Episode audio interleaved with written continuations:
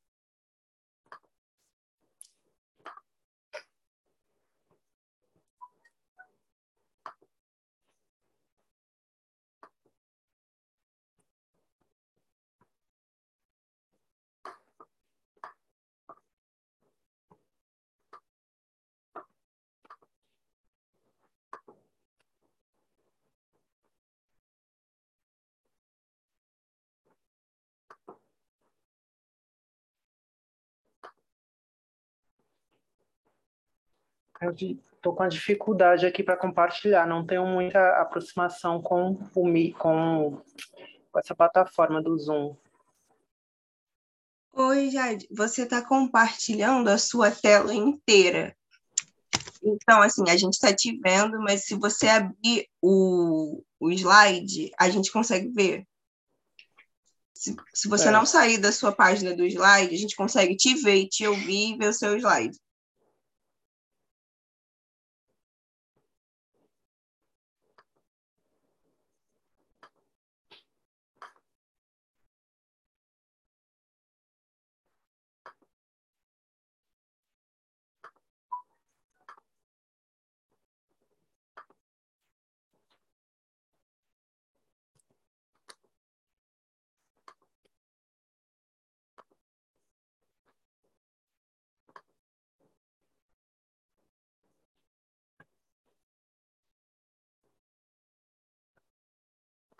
Eu não tô. Você consegue clicar na aba aqui? Não tô conseguindo clicar. Aqui tá. Ah, eu acho que você está editando. Faz o seguinte: sai da compa do, do, do compartilhar para o compartilhamento e tenta entrar de novo. Colocar ele de novo.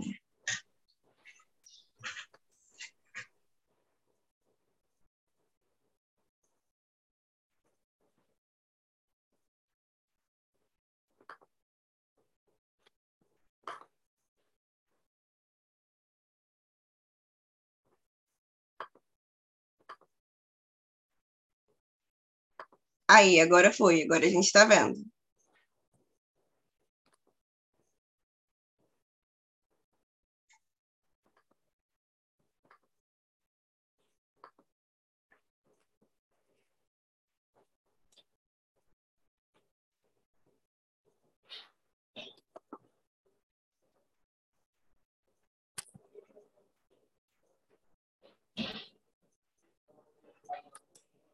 É, então, gente, é, esse, esse trabalho está relacionado ao meu, à disciplina que eu fiz estágio docência, que foi em Literatura Espanhola 2. É a disciplina que fala da que fala da época do, do Renascimento, né? Da época do fim da Idade Média, que não é fim, na verdade, da Idade Média. A gente também discute muito essa questão é de que não, não dá para não dá para estabelecer exatamente com a data precisa o fim, né? Então a gente até pela influência, é, então a gente é, estuda a literatura do medievo tardio, digamos, nessa, nessa disciplina. E eu sempre tive muito interesse pela, pela história, pela, pelas narrativas do que concerne ao, ao feminino, às mulheres, a literatura feminina assim, sempre foi muito forte em mim. Eu sempre tive muito interesse de conhecer mais da literatura é, feita pelas mulheres e compreender melhor os contextos históricos que elas estão inseridas também. E um, a Santa Catalina, mártir, ó grana amadora del eterno Deus, estrecha luciente, amparadnos vos. Desde eterna edad tomaste esposo, fue tanto el amor que nos dio reposo. Quien es temeroso no se llega a vos, se estima la vida y el morir por Dios. Mirad los cobardes a esta doncella, que no estime louro nem verse tan bella, metida en la guerra de persecución para padecer com gran coração. Mas pena le dá vivir sem, sem su esposo, e assim, em los tormentos, hallaba repouso. Todo le es gozoso, quiere já morir, pues que com a vida não pode viver. É, las que las que pretendemos gozar de su gozo nunca nos cansemos por hallar repouso. repouso. O engano, o engano engañoso e que sem amor é querer sanar, vivendo o dolor. Essa poesia, na, nessa poesia, a Santa Teresa, é, que é uma das principais autoras do, da chamada literatura do século do ouro espanhol, ela coloca como referencial a, a mística Santa Caterina da Siena. E nos trechos da poesia a gente pode ver quando ela diz a coisa donceja, é, né, quando, fala, quando fala de viver, viver, viver ser seu esposo, ela fala do, de todo o processo, do processo que Santa Caterina é, passou de consagração, né, da sua vida de consagração, da sua vida de ascese.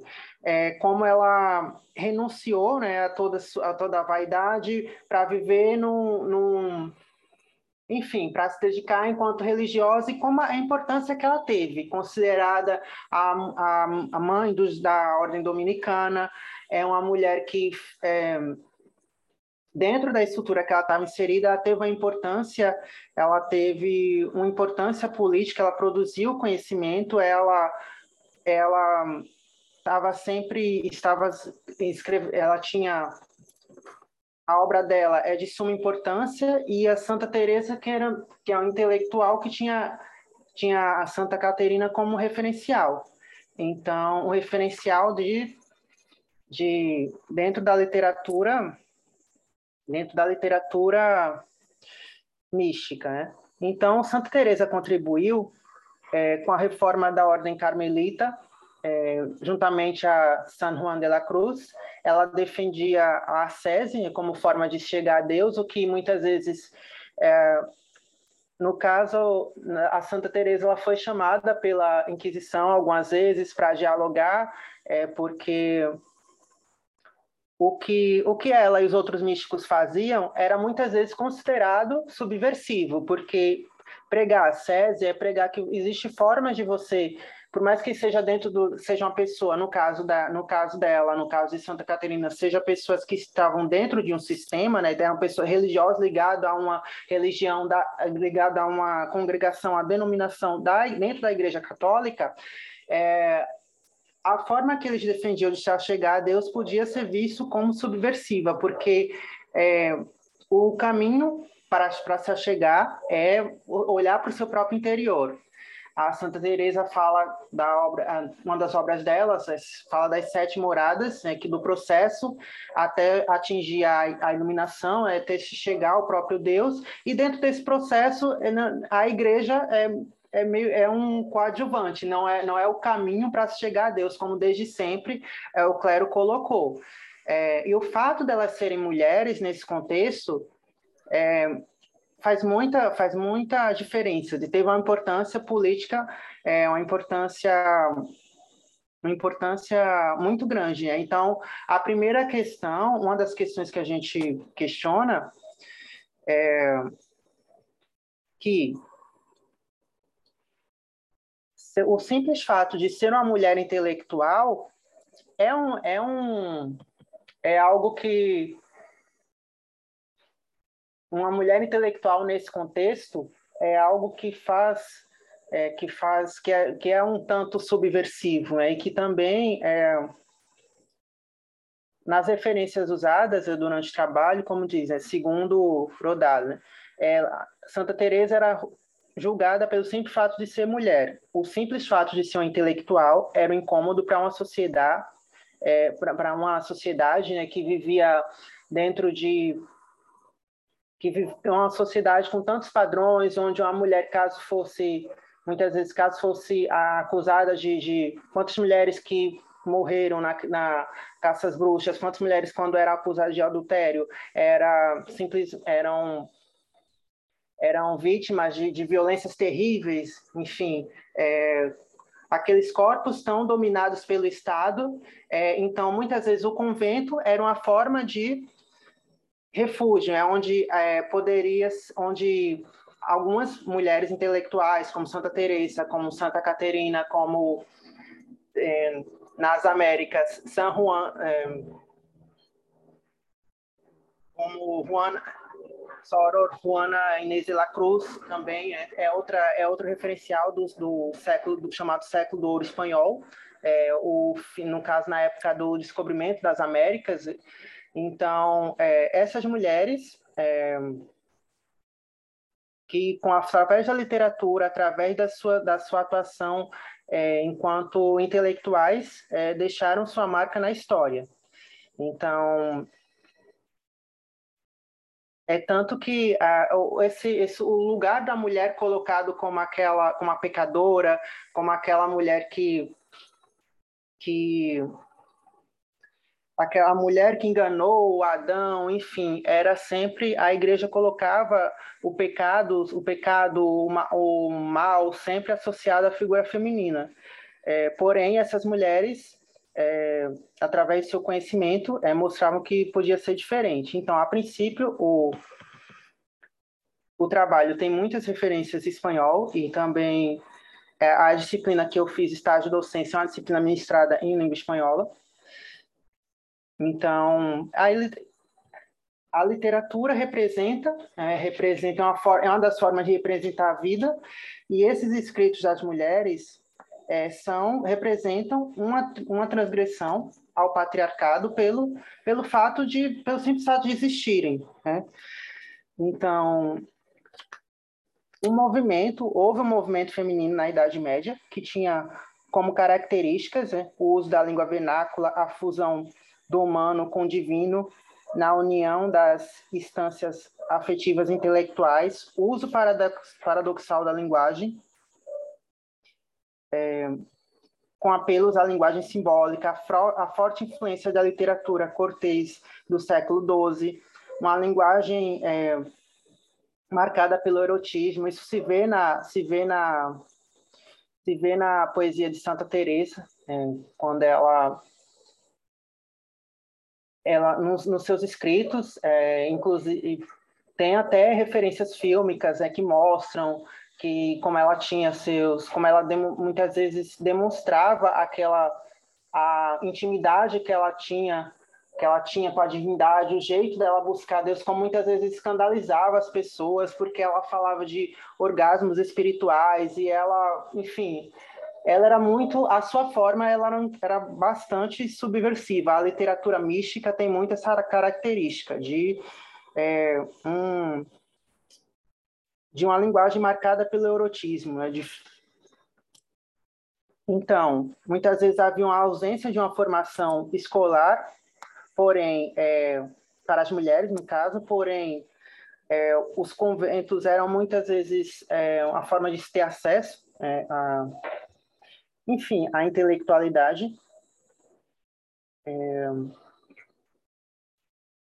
e a idade, a idade média, né, que para muita gente aparece, para muita gente, para no imaginário popular, para algumas referências para aquilo que a gente aprende na escola, né?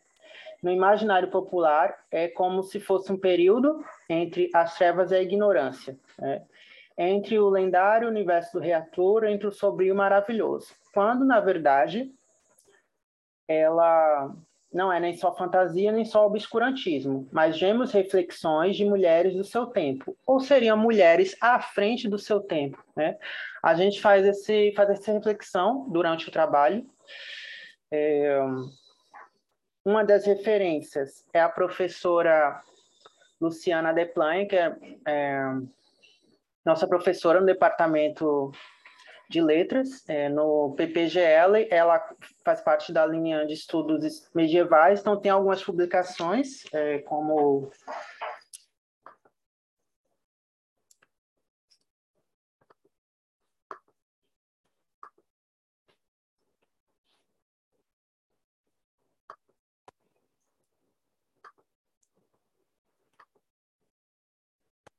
Então, Tem algumas publicações, como este livro Vozes, Vozes de Mulheres da Idade Média, da professora Luciana Deplan e a professora Cláudia Brochado.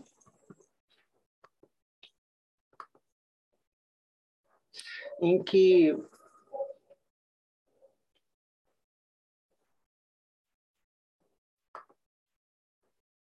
a gente foi encerrado o,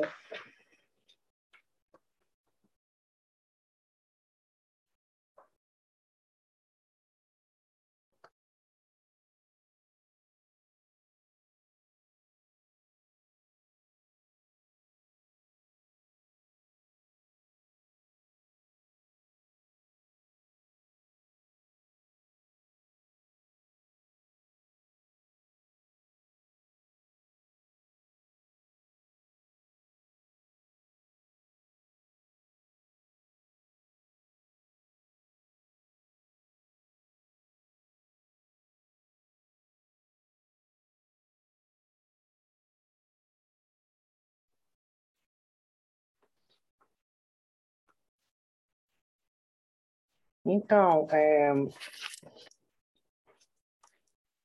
essa referência,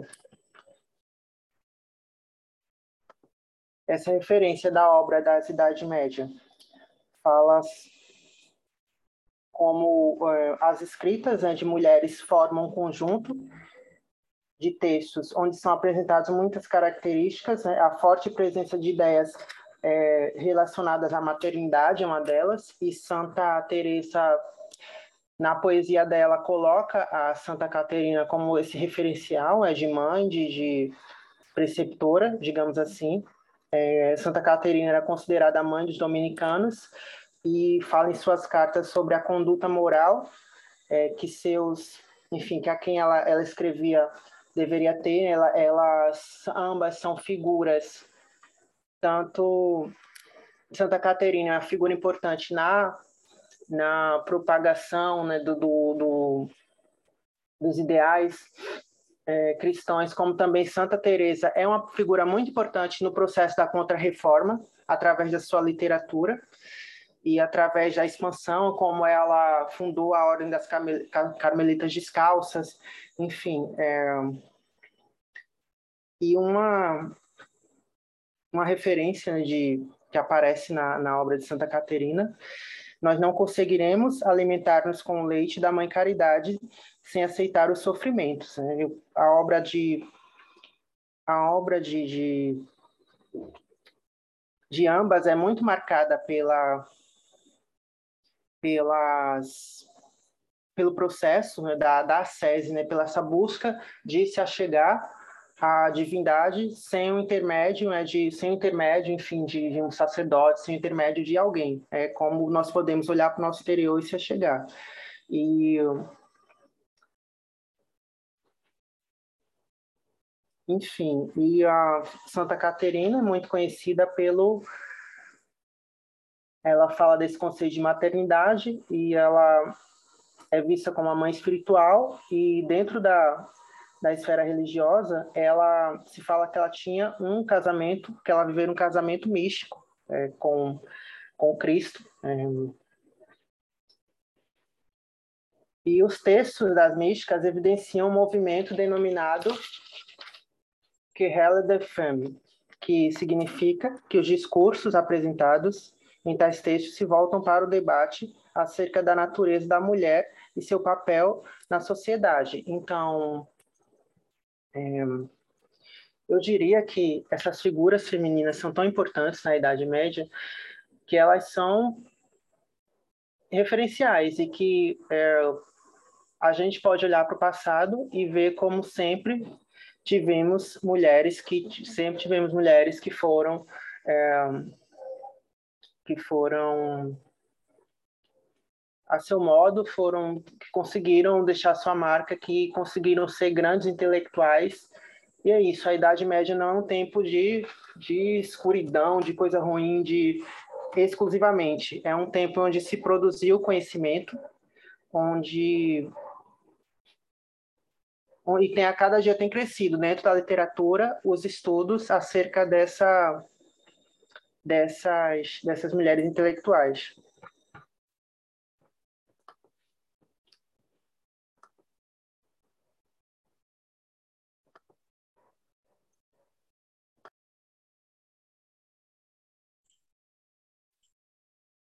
Muito obrigada, Jade, pela apresentação, parabéns. É, vamos então agora, acredito que nós podemos chamar a Isadora, né? Que a Isadora chegou e ela era a primeira a apresentar, então acho que podemos dar é, a vez a ela. Se estiver tudo bem, Isadora, está pronta? Oi, André, desculpa, é que eu saio do trabalho às seis, eu tô meio lá e cá. Tá Se você puder passar tá alguém bom. na minha frente ainda. Perfeito, perfeito. Desculpa. Então, imagina. Obrigada. Imagina. É, a próxima da lista, então, seria Giovana, de Campos Mauro. Uh, Giovana tá aí, né? Eu tinha visto já. Sim. Tá bem, Giovana.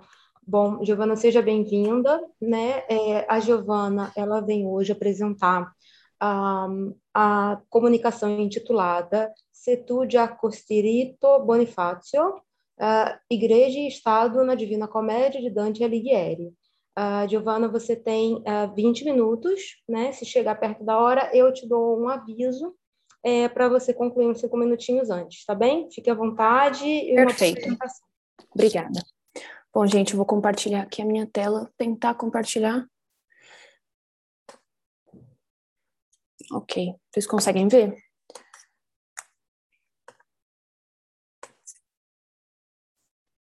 Vejo sim, Giovana. Perfeito, então. Deixa eu só colocar em tela cheia. Pronto. Bom, gente, então, é, o meu trabalho de hoje é denominado Sei tu de Acostirito Bonifacio, Igreja e Estado na Divina Comédia de Dante Alighieri, e ele é fruto dos resultados parciais da minha pesquisa intitulada Igreja, Estado, Política e Religião, uma análise da corrupção eclesiástica e do papado da Divina Comédia de Dante Alighieri, que eu estou é, é, conduzindo na Universidade de Padova, onde eu também faço a minha graduação, e eu estou conduzindo essa pesquisa no momento. Então, para começar o meu trabalho, eu queria é, introduzir o trabalho, introduzir a Divina Comédia para vocês e depois me aprofundar em uma parte é, específica dela. Então, a Divina Comédia é a obra-prima do poeta e político Dante Alighieri, e ela foi escrita entre os anos de 1306 e 1307, não se tem uma data precisa, e 1313. Ela é dividida em três partes: inferno, purgatório e paraíso, e cada uma dessas partes é chamadas de cântica, cântica no plural, ou cânticas em português. A disputa entre a autoridade secular e a autoridade eclesiástica, ou seja, a igreja, é, que é o tema, é o foco do meu trabalho, ela, é, ela está presente nas obras teóricas de Dante, então aqui eu coloquei a monarquia, mas também no convívio e também nas cartas que ele escrevia para importantes líderes da época, e ela está presente também é, na poesia de Dante. Então, em Dante, a teoria e a poesia se confundem o tempo todo. O inferno, só uma breve introdução sobre a estrutura do inferno, que dentro das, é, que é, em relação às três é, partes da, da comédia, né, o título original da obra é comédia, na verdade, é, eu vou analisar somente o inferno no, no trabalho de hoje. Então, o Inferno de Dante ele é uma criação do poeta baseada em uma tradição aristotélica e uma tradição católica medieval e também em elementos originais que foram inseridos pelo poeta a partir de sua própria imaginação.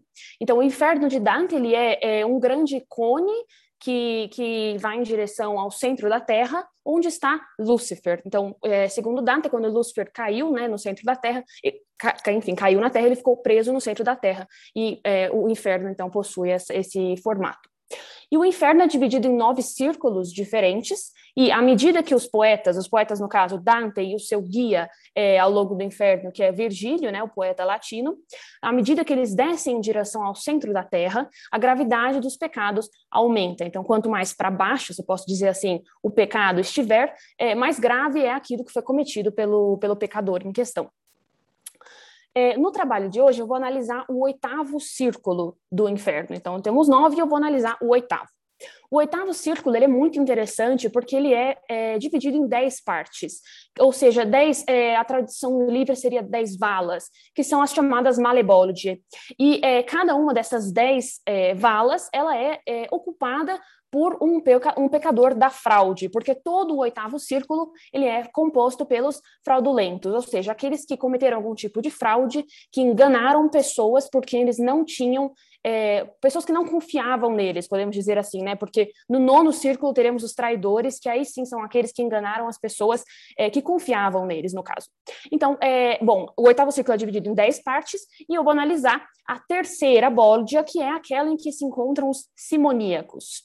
É, só para ressaltar, Dante enfatiza a importância da fraude por meio de uma série de elementos, ele coloca ênfase nesse pecado e na importância desse pecado, que ele considera é, um, um, pecado social, ou seja, um pecado que não afeta somente o indivíduo, mas a sociedade como um todo. Tanto é que ele dedica mais de 13 cantos é, de, de, todo o inferno, né? o inferno tem 33 cantos mais um de introdução, e ele dedica 13 cantos somente para falar é, dos fraudulentos. É, bom, e é justamente é, no oitavo círculo, na terceira bola do oitavo círculo, que a gente encontra o clímax das críticas de Dante à igreja e ao papado, que é o canto 19, o foco do, do meu trabalho de hoje. É, devemos ressaltar que as críticas à corrupção eclesiástica e ao papado corrupto estão presentes desde o, desde o terceiro canto da Divina Comédia até o fim da obra até o paraíso. Porém, é, de acordo com Giorgio Petrocchi, que é um grande crítico e que é inclusive o crítico que fez esse, essa estrutura do inferno que a gente pode ver aqui no slide, o canto 19 seria é, o auge dessas críticas, o próprio clímax dessas críticas. O canto 19, ele é dedicado à terceira bolde, então, do círculo oitavo, em que se encontram os simoníacos. Os simoníacos seriam aqueles que vendiam cargos eclesiásticos, objetos eclesiásticos e também favores espirituais. É, aqui eu coloquei os versos iniciais do canto, com, com os quais Dante abre o, o canto 19, é, e é onde ele explica justamente a origem do termo simoníaco e também é, o, o, qual seria, qual teria sido o pecado desses simoníacos. Então, ele começa invocando Simão Mago, que é um personagem bíblico que é, é conhecido por ter tentado comprar é, a, digamos, o, o poder de, de operar milagres dos apóstolos. Então, ele, ele seria o primeiro simoníaco, né, afirma o Papa é, Gregório Magno. Bom, então ele introduz a origem do termo, do adjetivo simoníaco, e explica o que os simoníacos teriam feito. Eles teriam utilizado os bens de Deus de uma forma equivocada. É, eles teriam cometido adultério com a esposa de Cristo, né? O casamento ele é usado aqui como uma metáfora ao longo do canto, prostituindo essa esposa de, essa esposa de Cristo é, para, para os seus interesses próprios, por ganância. Então, no canto 19, os papas, os, os simoníacos aqui no caso, em Dante, eles são é, representados por papas, três papas, né, o Bonifácio VIII, Nicolau III e Clemente V, e os papas simoníacos, eles estão enterrados de cabeça para baixo, que são os únicos pecadores que Dante vê nessa posição. uma vez que eles subvertem as suas funções sacramentais, porque viveram preocupados com as coisas do mundo terreno e não com as coisas divinas, como previa a função deles, no caso.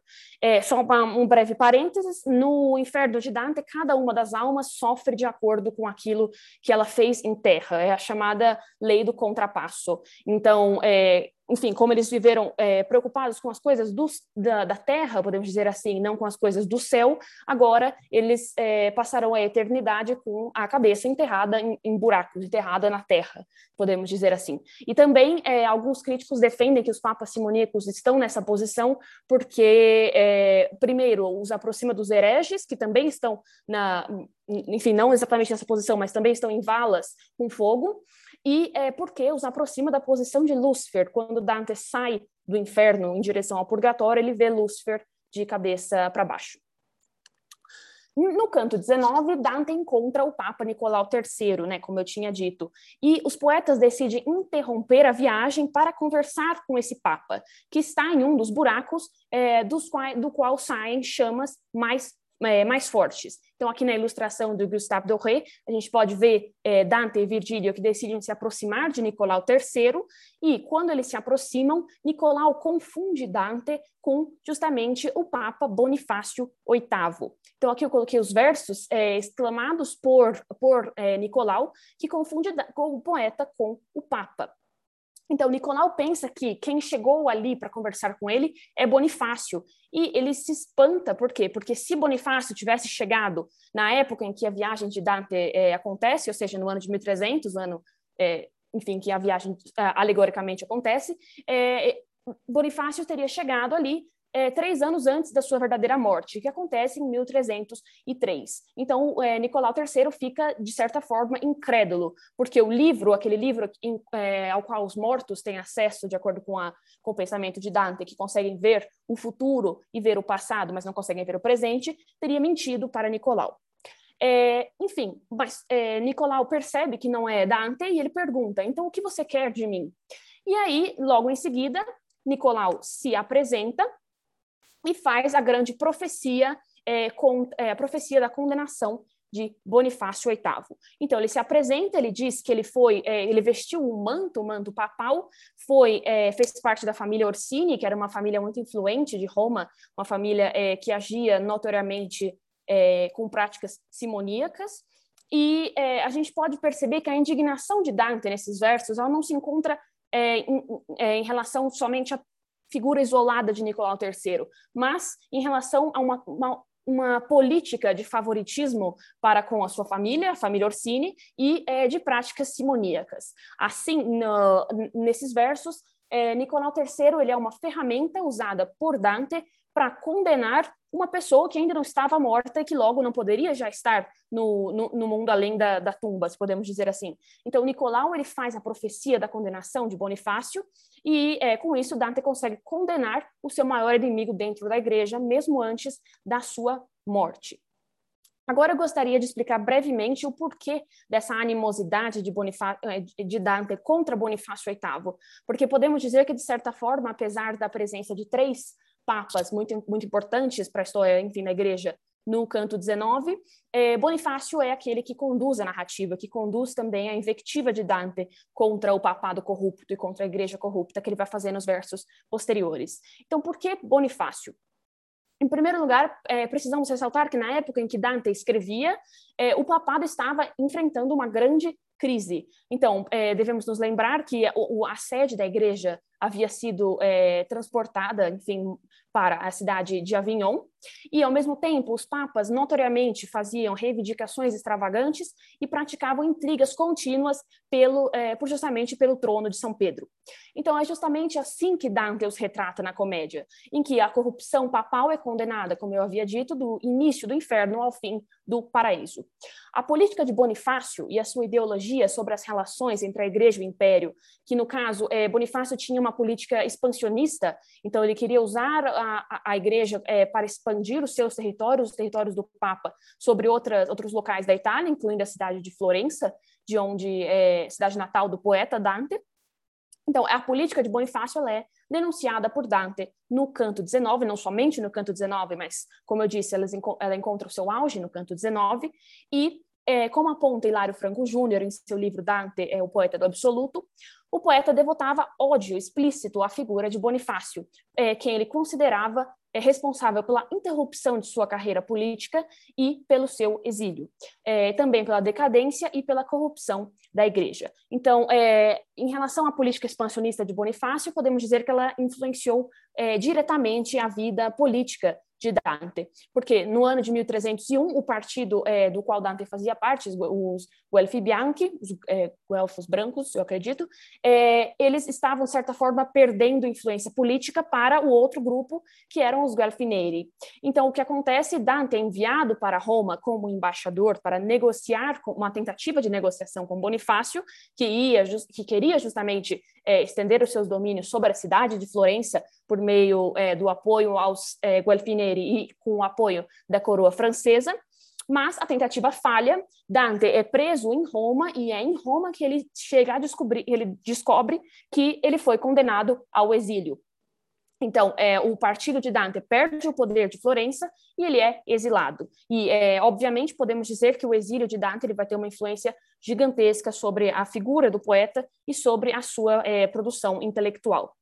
Bom, com isso, é, não é de se surpreender que Bonifácio seja uma presença muito importante no poema e que o seu nome seja usado para personificar a corrupção da igreja. Então, ele é a personificação do papado corrupto que, que dominava, enfim, é, a igreja católica da época, não somente no canto 19, mas também em outras partes é, da obra.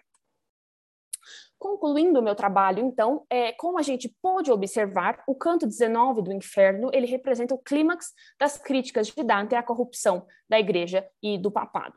A indignação do poeta ela é muito atual na medida em que ela está relacionada à degeneração das instituições da sua época, das instituições é, é, em que em, em, podemos ressaltar da eclesiástica, que seria a responsável pela degeneração da, daquela imperial.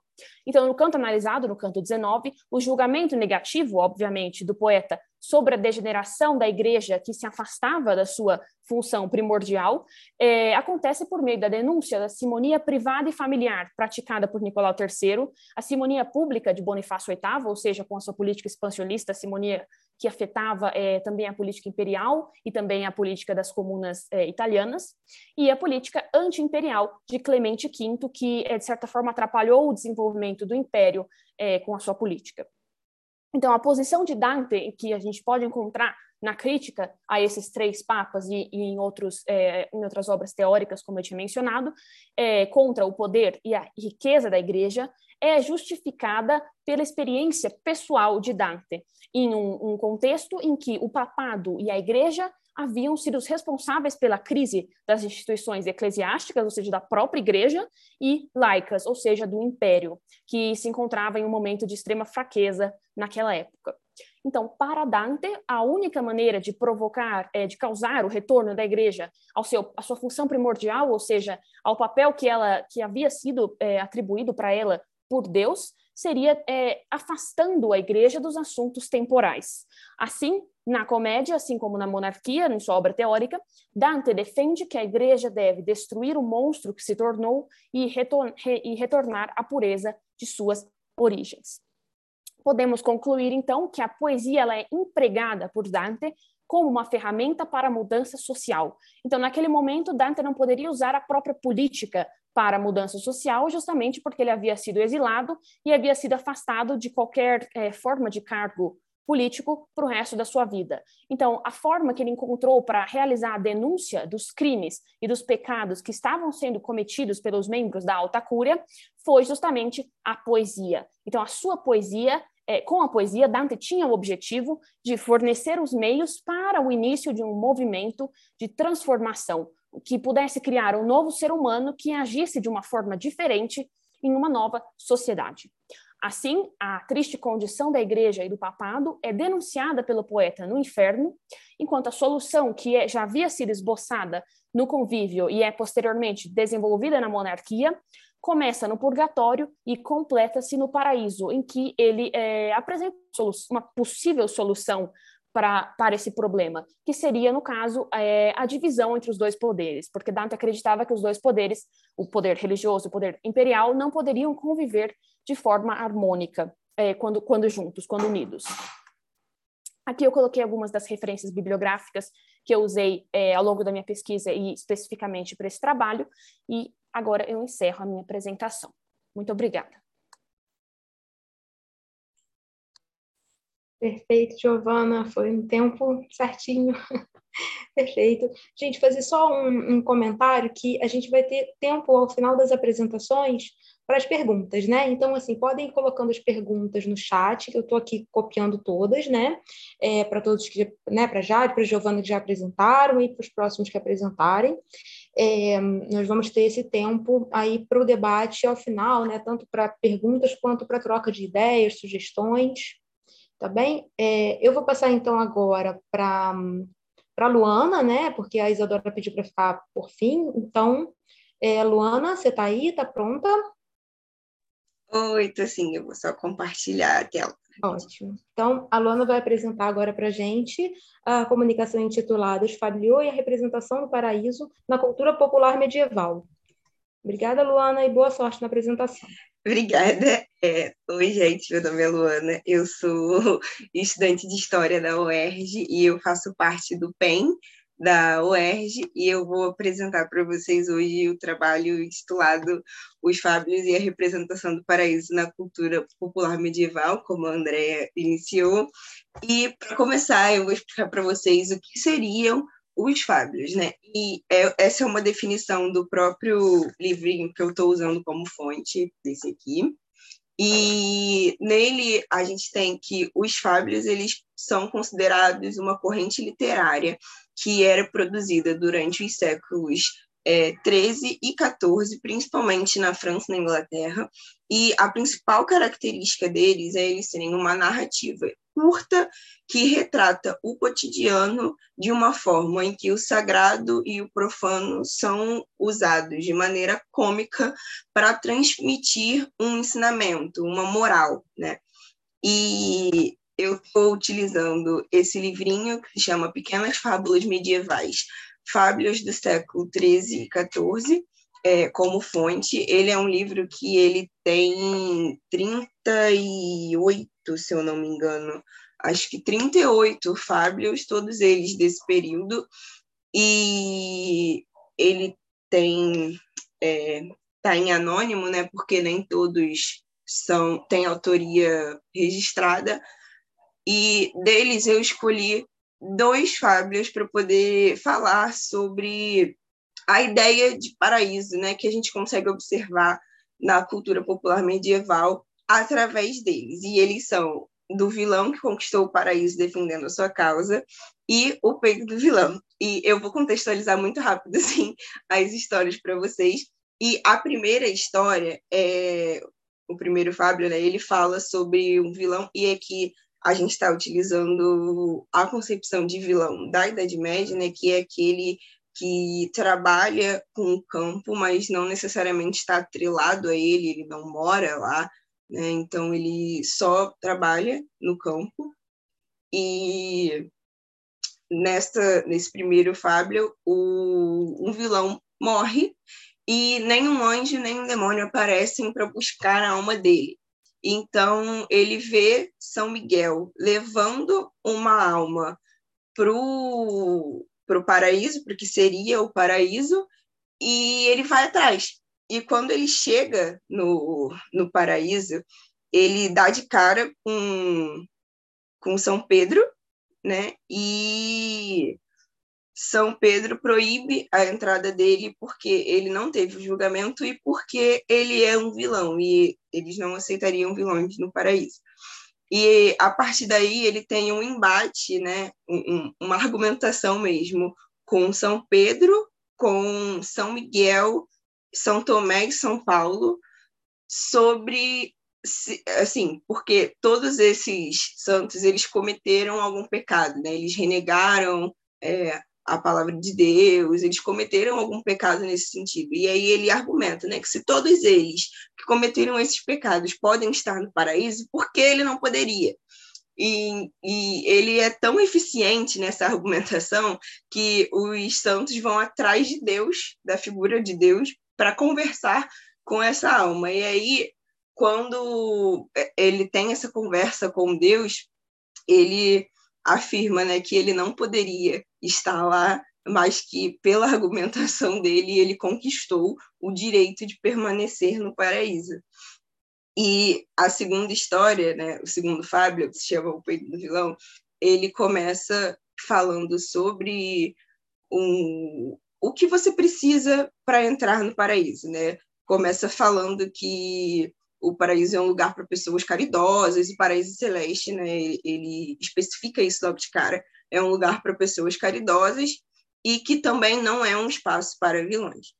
E ele começa a contar a história de por que o paraíso não seria um lugar para vilões, nem o inferno, né? E ele diz que isso acontece porque um vilão estava para morrer, então um demônio foi enviado para poder coletar a alma dele, mas esse demônio acreditava que a alma deixava o corpo através do ânus.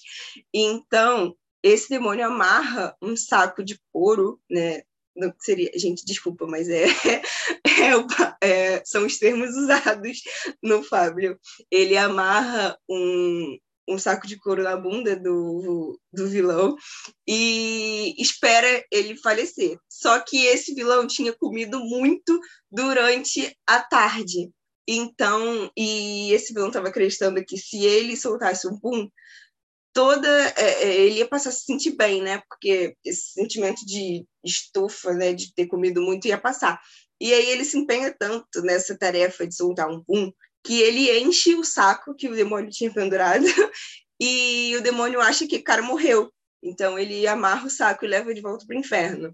E quando ele chega no inferno e joga o saco lá, é, sai um cheiro muito ruim, muito ruim, e eles convocam como se fosse um conselho para estabelecer que a alma dos vilões tem um cheiro horrível, então eles não poderiam entrar no inferno e nem no céu. E a partir desses, desses dois fábulas, né, a gente vê que eles têm em comum a concepção de paraíso, né? São as duas características que ligam as histórias. E para isso, a gente tem que dizer que, durante esse período da Idade Média, três concepções de paraíso rondavam o imaginário medieval, que é a concepção de paraíso terrestre, que é o paraíso que foi que é descrito no Gênesis, né, criado por Deus junto com o universo e onde residiu Adão e Eva. A noção de paraíso celeste, que é o paraíso que nasce com a crucificação de Cristo, né, quando a gente quando a gente tem o perdão do, os nossos pecados e que e é onde aqueles considerados justos aguardariam o julgamento final e a Jerusalém celeste, que é o lugar onde os fiéis descansariam pela eternidade após o julgamento final, que seria o Apocalipse com a segunda vinda de Cristo. E durante é, os dois fábulos a gente pode ver que eles retratam o paraíso celeste né? E assim, a gente diz isso porque Paulo Roberto Soares, Deus, ele no, no trabalho dele, ele estabelece assim que o paraíso celeste ele tem algumas características, né? Que seria, ele não seria no plano terrestre, ele seria no plano divino, então você teria contato com Deus e com outras outras divindades, né? Com anjos, com santos, aqueles que estariam próximos de Deus, e que a sua chegada nele seria logo após a sua morte. Então, e a gente também tem né, que a representação de quem poderia ir para o paraíso, que são as pessoas caridosas, as pessoas que seguiram né, a, a palavra de Deus e que ganharam essa autorização. E aí a gente tem, eu separei três trechos, é porque um está repetido, desculpa, mas esse primeiro trecho do, da Fábio, peito do vilão, que a, mostra isso, né? Que as pessoas caridosas têm grande quinhão no paraíso celeste. Então, aqui nesse, a gente já tem, logo de cara, descrito que ele está falando sobre o paraíso celeste. Já os outros dois trechos são do Fábio, o vilão que conquistou o paraíso com, com defendendo a sua causa. E aí a gente tem, se encontramos na escritura uma maravilhosa aventura que aconteceu a um vilão. Ele morreu numa sexta-feira pela manhã. Por acaso, nem anjo nem diabo apareceu na hora que ele morreu e a alma deixou o corpo. Então aqui a gente tem a característica de logo após a morte dele, ele teria que ser levado para esse paraíso celeste. E aqui a gente tem um, um, trecho que representa essa esse contato com a divindade no que definiria o paraíso celeste também nesse mesmo Fábio, o vilão que conquistou o paraíso defendendo a sua causa, que é, disse nosso Senhor, quanto a mim, vou até lá, pois quero ouvir essa nova. Então Deus foi ter com a alma, ter com a alma, chama perguntando como adveio que entrasse sem autorização.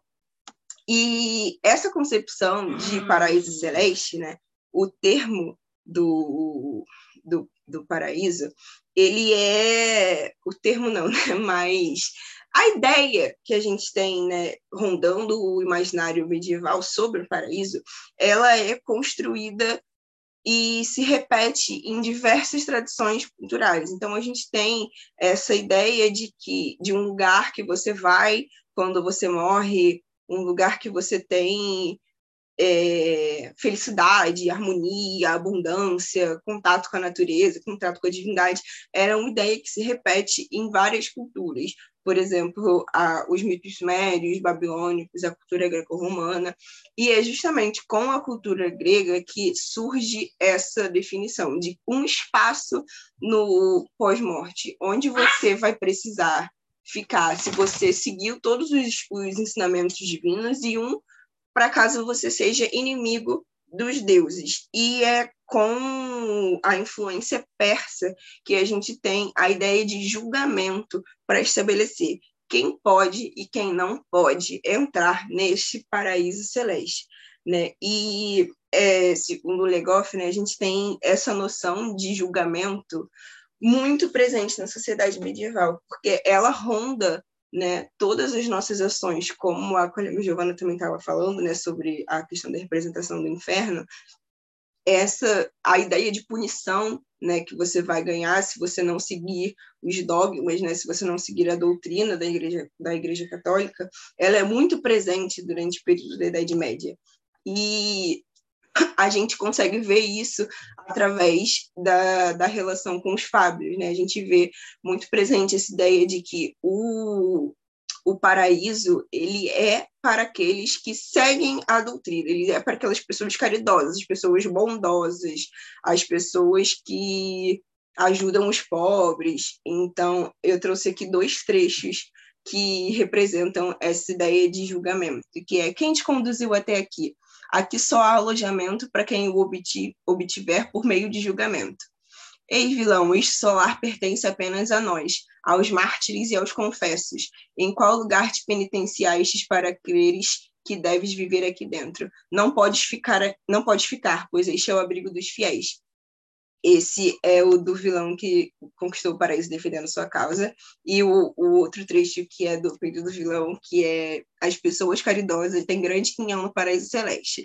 Porém, aqueles que não trazem em si nem caridade, nem nem bem, nem paz, nem fidelidade perdem esse júbilo, e não creio que alguém desfrute dele se não tiver piedade humana dentro de si. Então, a gente tem essa característica muito bem estabelecida né, é, na mentalidade do homem medieval, e a gente pode ver isso através da representação de como o julgamento influencia na ida ao paraíso. Né? E agora a gente vai falar sobre a influência da cultura popular na construção da imagem do paraíso. Por quê? Porque, apesar de eu ter falado que a gente tem todas essas características muito bem estabelecidas é, na cultura popular, elas também sofrem a influência de, do, do, do sincretismo que acontece durante a Alta Idade Média.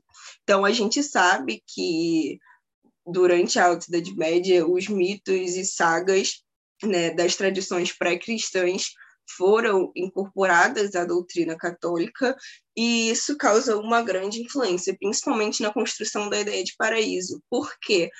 As escrituras elas eram lidas em latim e escritas em latim, então elas eram pregadas em latim. Então a gente na cultura popular, né, que é iletrada, a gente não tem um contato muito grande com essas escrituras, então era necessário recorrer a essa sabedoria popular que já tinha uma imagem de de paraíso pré-estabelecida né, na, na cabeça. Então, a gente tem os livros judaicos, os livros cristãos, a gente tem os livros apócrifos, mas a gente também tem a, é, é, características né, que remetem a uma cultura indiana, uma cultura egípcia, babilônica, greco-romana, a gente tem trechos do folclore céltico e germânico, né?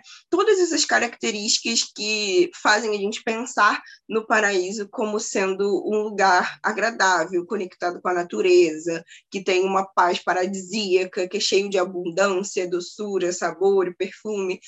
E a Giovana também estava falando sobre os nove, nove estratos do inferno, né, que Dante fala no, na Divina Comédia. E a sabedoria popular, né, através de, dessa influência da literatura, a gente também tem uma visão do paraíso dividido em nove estratos. Então, é a partir daí que surge uma ideia que, para o homem medieval, o paraíso significa não só abundância, mas fertilidade do solo, é, re realização de trabalhos prazerosos, a ausência de doenças, a imortalidade, uma harmonia com a natureza, a união com a divindade. Então, isso faz a gente ter o paraíso como uma utopia, né? uma visão utópica que a gente tem. E essa visão utópica só fazia você querer se empenhar para conseguir né, é, um espaço no paraíso. Só que ele não era aberto a todos. Como a gente viu, a gente tem as características pré-estabelecidas das ações que você tem que ter em terra para poder entrar no paraíso, mas a gente também tem uma característica dos dois fábulos, que é o vilão não poder entrar no paraíso. E isso acontece porque, é, segundo Legoff, né, a gente tem uma literatura que reflete a sociedade. E na sociedade medieval, o trabalho manual né, realizado pelo vilão, que ele não era visto com bons olhos. A gente herda uma cultura que uma cultura greco-romana, judaica e germânica que não vê esse tipo de trabalho com bons olhos, porque você está trabalhando para ganhar alguma coisa, então você está desafiando a providência uhum. divina. Então, o vilão já é um camponês né, que é condenado ideologicamente pela sociedade, né? ele já tá, ele já estaria predestinado a pecados, dessa forma ele não poderia habitar o paraíso celeste. E aqui a gente tem dois trechos dos dois fábulas que ilustram isso, que é o do vilão que que conquistou o paraíso defendendo sua causa aqui. E ademais, por Santo Alão, não nos ocupamos de vilões, nenhum vilão chega até nós, e no, no trecho do Fábio, do peito do vilão, a gente tem na manhã seguinte eles reuniram o cabildo e se puseram de acordo sobre este princípio, que nunca mais seja trazida nenhuma alma que tenha saído do vilão, pois ela só pode feder. Assim ficou decidido que, que nunca nenhum vilão pode entrar no inferno nem no paraíso. E assim, eu vou chegar na, nas minhas conclusões iniciais. Como eu disse, é, é, é uma obra muito inicial, né, que eu meu primeiro contato com a fonte e a partir dela, né, usando a concepção de representação e apropriação do Chartier, eu pude concluir que os fables eles são utilizados como uma forma podem ser utilizados como uma forma de entender as concepções da cultura popular com relação à vida após a morte e a gente tem a representação do sagrado e do profano através da literatura cômica, né? Do que o Bakhtin chama de realismo grotesco. Então, a gente consegue ver é, o sagrado e o profano sendo usados na literatura como uma forma de se contrapor né, à rigidez da, da igreja e a gente também consegue ver, através do, dos fábulas, a apropriação de diferentes mitos na construção das características do paraíso celeste no imaginário medieval. E aí aqui eu trouxe as referências bibliográficas. E é isso, gente. Obrigada.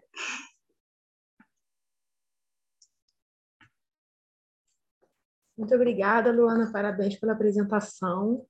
É, vamos então agora né, para a apresentação da Isadora Cristine Martins. É, Isadora está com a gente? Está tudo bem?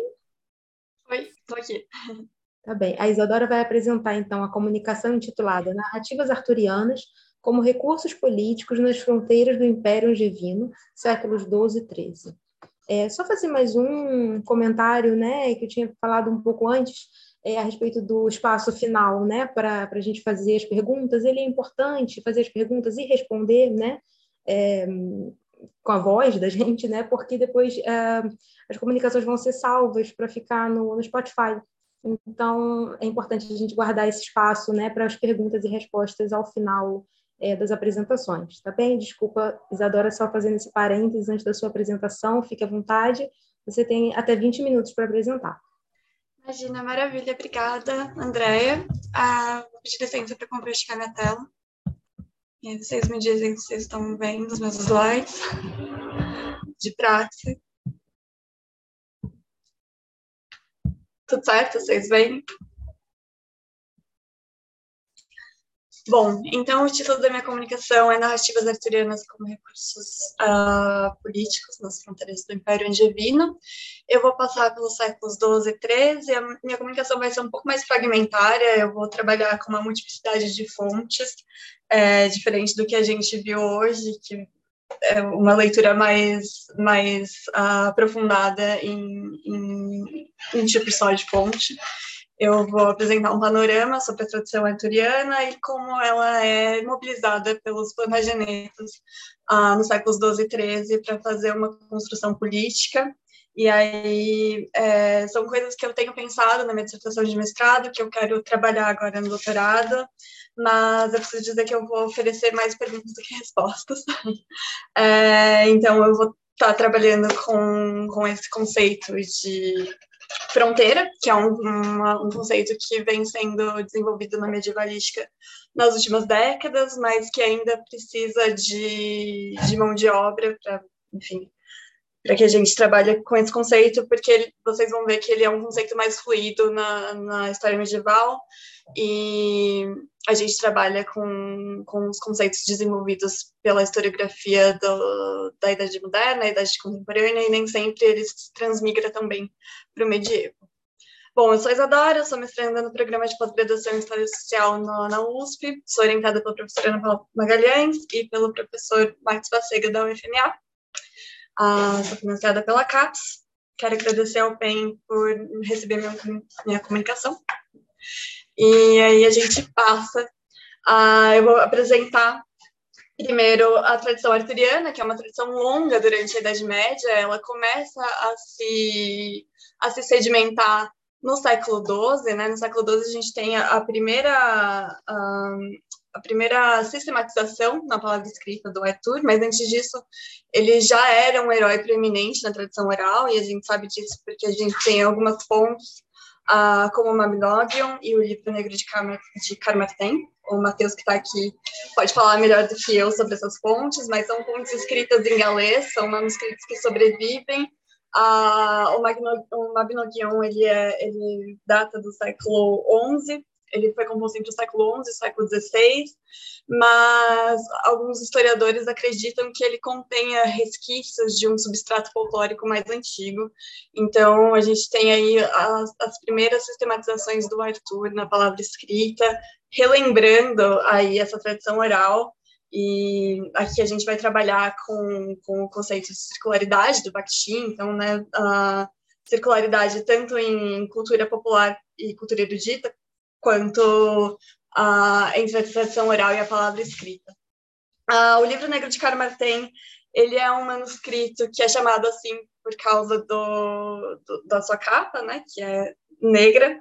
Ele está na, na, biblioteca de Aberystwyth e ele foi composto entre os séculos 6 e 13, e aí ele menciona o Arthur em vários pontos, eu trouxe um trecho aqui dele para vocês, então ele é anterior ao século 12 e ele também tem muitos resquícios desse substrato folclórico uh, sobre o Arthur.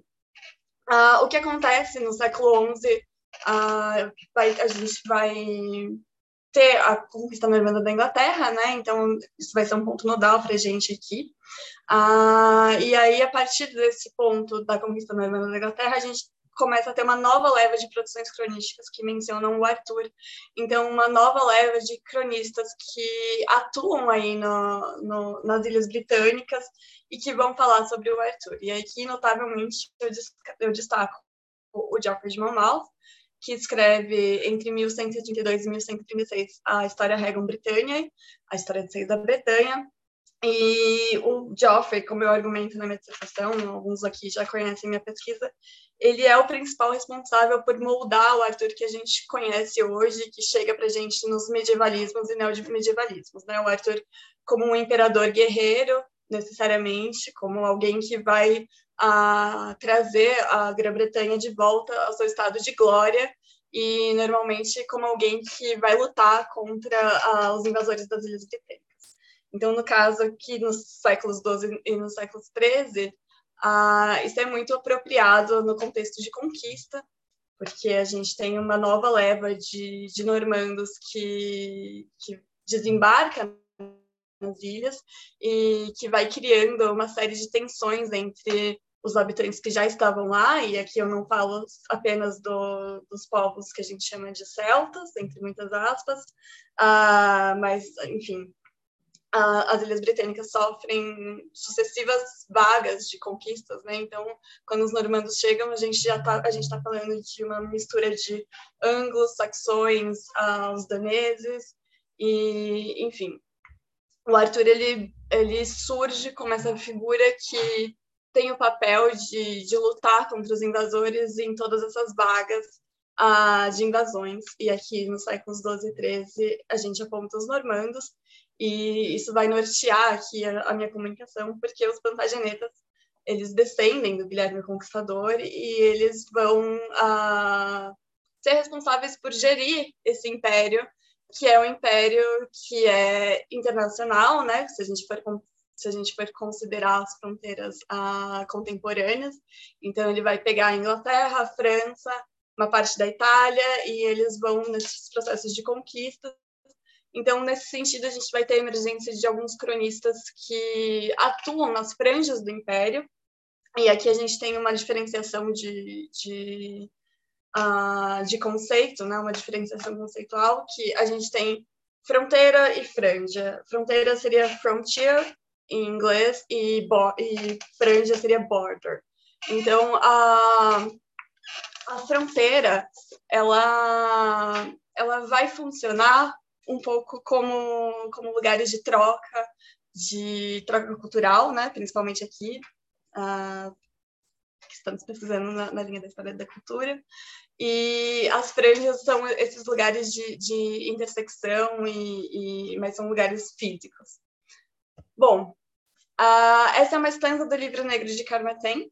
É, ela está nessa edição do, do William King, ah, nessa estanza, a gente vê já que delineada uma, uma tradição ah, desse apelo messiânico do Arthur. Então, ele vai dizer um túmulo para Marte, um, um túmulo para Gwitur, um túmulo para Gwangan, da Espada Vermelha, e o mundo se pergunta sobre um túmulo para Arthur, ah, escondido até o dia do juízo final, o túmulo do Arthur. Então, a gente vê aí ah, uma tradição que se forma ah, em relação a esse apelo messiânico do Arthur, e isso vai ser um problema ah, nas fronteiras do Império, porque ah, os insurgentes galeses, os insurgentes do norte da Inglaterra, eles vão se apropriar da figura do Arthur contra os normandos e eles se valem dessa tradição que, que é muito extensa e que vai se sedimentando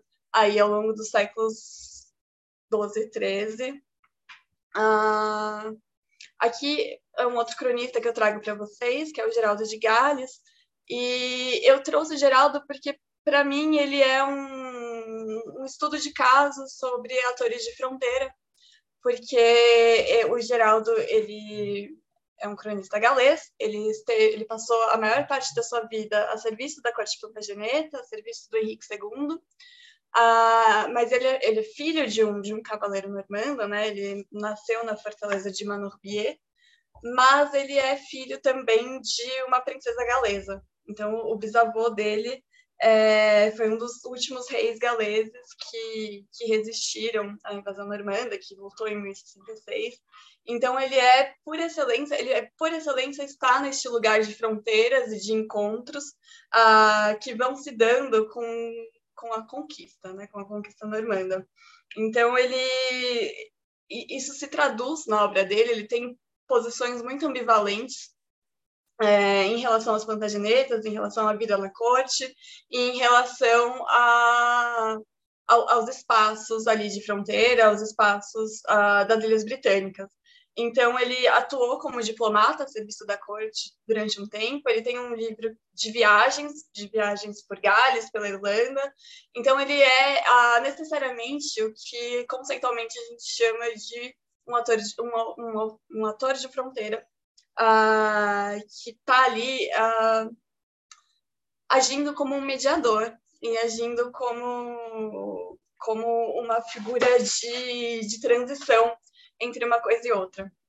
E aí, em 1191, ele vai a Glastonbury, a, a abadia de Glastonbury, e ele narra a, a escavação uh, dos corpos do Arthur e da Guinevere.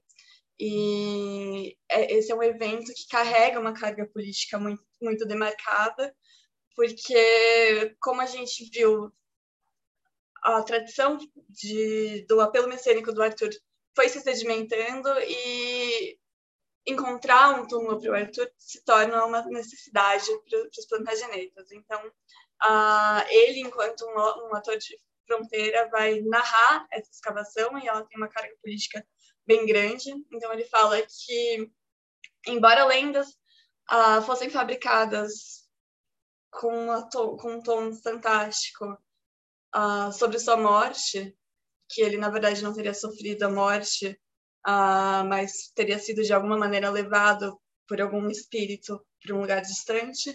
Seu corpo foi descoberto em Glastonbury, uh, no nosso próprio tempo, escondido muito profundamente na terra, num caixão de, de carvalho entre duas uh, pirâmides, onde eles uh, erigiram um, um, lugar sagrado.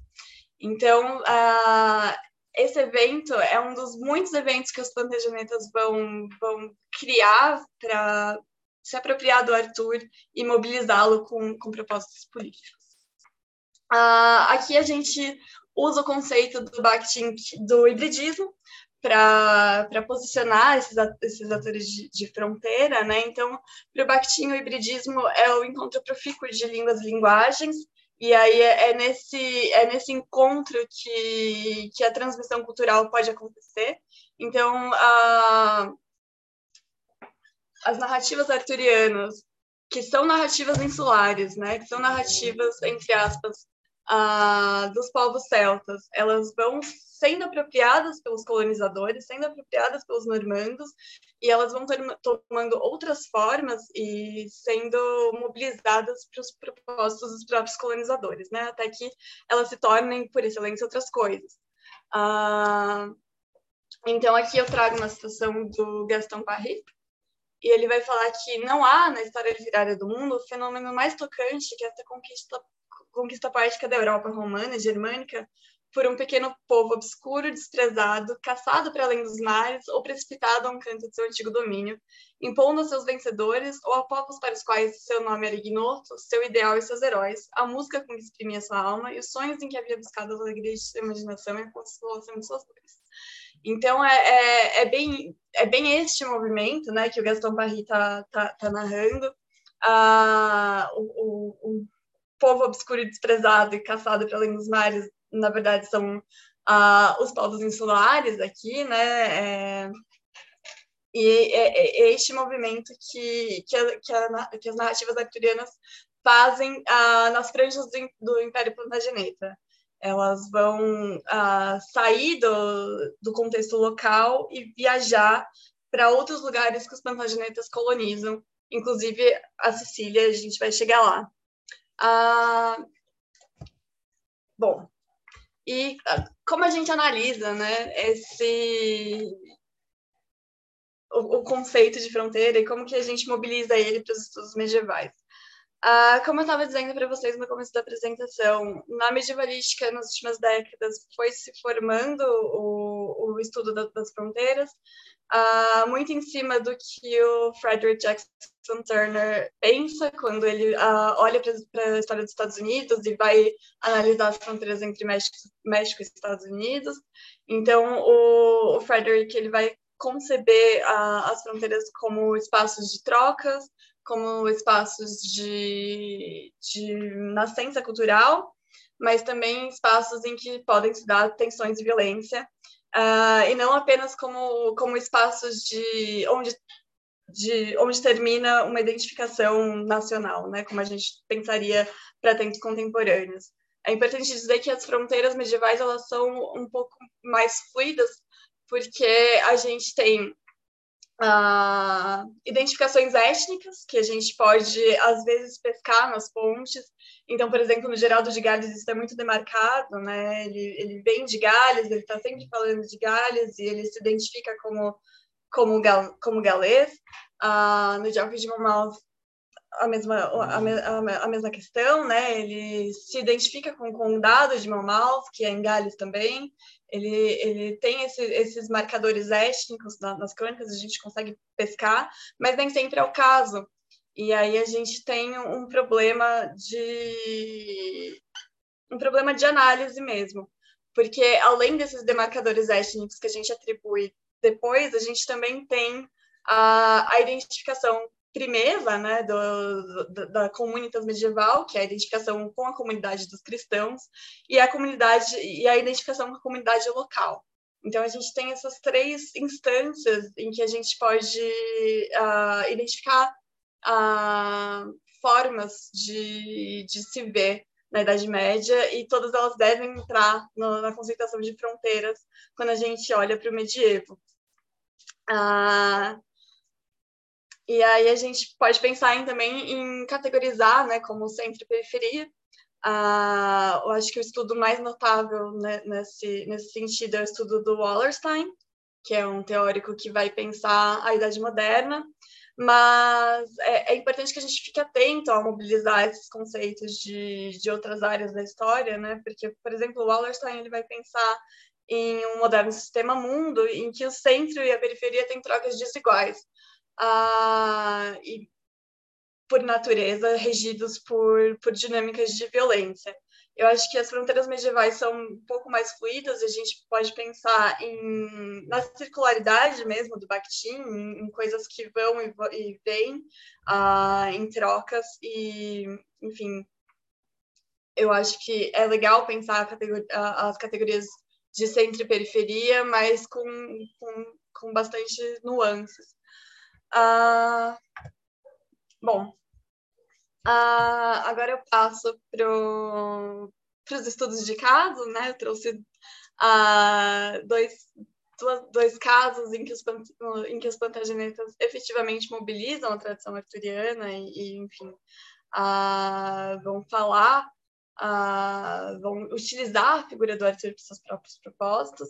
Então, o primeiro é a exumação, em Glastonbury, com que o Geraldo vai narrar, né, que eu trouxe para vocês. Então, a, a gente tem essa necessidade de, de encontrar um túmulo para o Arthur, e em 1191, os monges de Glastonbury vão efetivamente cavar um, um buraco na, no, no, perímetro da abadia e vão encontrar dois corpos que supostamente pertencem a, ao rei Arthur e à rainha Guinevere. E, bom, por que, que isso acontece, né? Supostamente o Henrique II teria, teria sabido da, da localização dos corpos a partir de uma dica de um bardo britânico, de um bardo bretão, ah, e aí ele ordena que isso seja feito, e ele manda o Geraldo de Gales até lá para que isso seja narrado. Uh, isso é uma ritualização da, da tradição arturiana, né? uma ritualização do mito. Ela passa uma mensagem, lembrando que toda a comunicação pública na Idade Média é feita através das ritualizações. Então, isso é, é essa performance, esse espetáculo da escavação, ele é feito para que, que os plantagenetas possam uh, se apropriar do Arthur e dizer olha, o Arthur não está morto, ele não vai voltar e a gente tem um corpo e você pode visitar o corpo, você pode uh, fazer, adorar o corpo, né? A gente vai ver que uh, as, os objetos e, e, os resquícios arturianos, os resquícios atribuídos a Arthur, eles são, eles ganham status praticamente de, de relíquias de santos. Então, é, essa é a mensagem que o Henrique II, na verdade, já era o Ricardo Coração de Leão, né? O Henrique II é, morre em 1189, em 1191 já é o Ricardo Coração de Leão, mas ele continua essa empreitada do, essa empreitada do pai, do Henrique II. Essa é a mensagem que ele quer, que ele, que ele quer passar, né? Ah, de que o Arthur não vai voltar e que ele está morto. E isso é utilizado para reforçar a, a presença dos plantagenetas nas fronteiras do Império, nessas fronteiras que são mais turbulentas. Né? Lembrando que uh, a gente tem um monte de revoltas estourando no, no século XII, uh, principalmente envolvendo Gales. Uh, então, alguns líderes de, desse, desse, tipo de revolta reivindicavam Arthur e era importante para os plantagenetas demarcar que o Arthur não, não tinha morrido de verdade. É, desculpa, que ele tinha morrido de verdade, que ele não retornaria. Ah, o segundo estudo de caso que eu trago, também envolvendo Ricardo Coração de Leão no século XII, é, é, uma, é uma querela diplomática que o, que o Ricardo Coração de Leão enfrenta quando ele está no seu caminho para a Terceira Cruzada. Então, ele vai passar um tempo na Sicília, a Sicília que é um, um domínio plantageneta, é um domínio normando, né? E ele, inclusive, encontra o Felipe da França nessa, nessa empreitada. E o que acontece? O marido da, da, da, da Rainha Joana, irmã do Ricardo Coração de Leão, que estava governando a Sicília, morre. A Rainha Joana fica enviuvada e não, não, se, não se aceita a, a herança normanda ao trono, né? Se reivindica aí a, o rei, a, se reivindica o trono para Tancredo, que é um, um bastardo descendente do Roger II, conde da Sicília. Então, uh, o, Ricardo, o Ricardo Coração de Leão se vê uh, entremeado nessa querela diplomática, né, nessa querela pelo, pelo domínio da Sicília. E, enfim, uh, o Tancredo, o, que está reivindicando o, o trono da Sicília, ele sequestra Joana, irmã do Ricardo Coração de Leão, e depois de, um, depois de uma série de empreitadas do, do Ricardo na Sicília, uh, um cerco, inclusive, uh, o Tancredo acaba devolvendo a Joana, acaba liberando-a, e como recompensa, o Ricardo ele presenteia Tancredo, rei da Sicília, com a espada de Arthur. E aí vocês veem aí na, na crônica do, do Rogério de Rodenvan, ele fala que ele mandou ao Tancredo a espada que os, que os britânicos chamam Excalibur. Então aqui a gente vê novamente os objetos atrelados a Arthur e as coisas e os resquícios arturianos sendo usados com propósitos políticos e sendo usados para mediar conflitos na, nas fronteiras e para mediar conflitos aí na, na, nas bordas do império, né? Nesse, nesse, nesses lugares que não são o centro, né, não é a Normandia, e, e que estão sempre em disputa. Então, os plantagenetas vão mobilizar o Arthur, mesmo que, mesmo sem, mesmo Arthur sendo um, um herói da tradição oral, um herói que é autóctone das Ilhas Britânicas, a, a conclusão é que o Arthur é completamente uh, fagocitado pelos colonizadores, pelos plantagenetas, para para a formação aí, para formação e afirmação a, das fronteiras do Império Angevino. E aí a gente volta para a tese do, do Robert Brollett, que vai falar que esse, esse momento dos séculos XII e séculos XIII é um momento de formação de identidade europeia, né? Aí para essas regiões e a gente vai testemunhar uma integração entre, entre os territórios, principalmente entre o que é hoje a França e o que é hoje a Inglaterra, e isso se reflete muito em como esses dois territórios interagem até hoje. Bom, é, esse é um pouco da bibliografia que eu precisei. Eu, ainda é uma pesquisa que está um pouco crua conceitualmente, mas é isso. Espero que vocês tenham contribuições. Muito obrigada.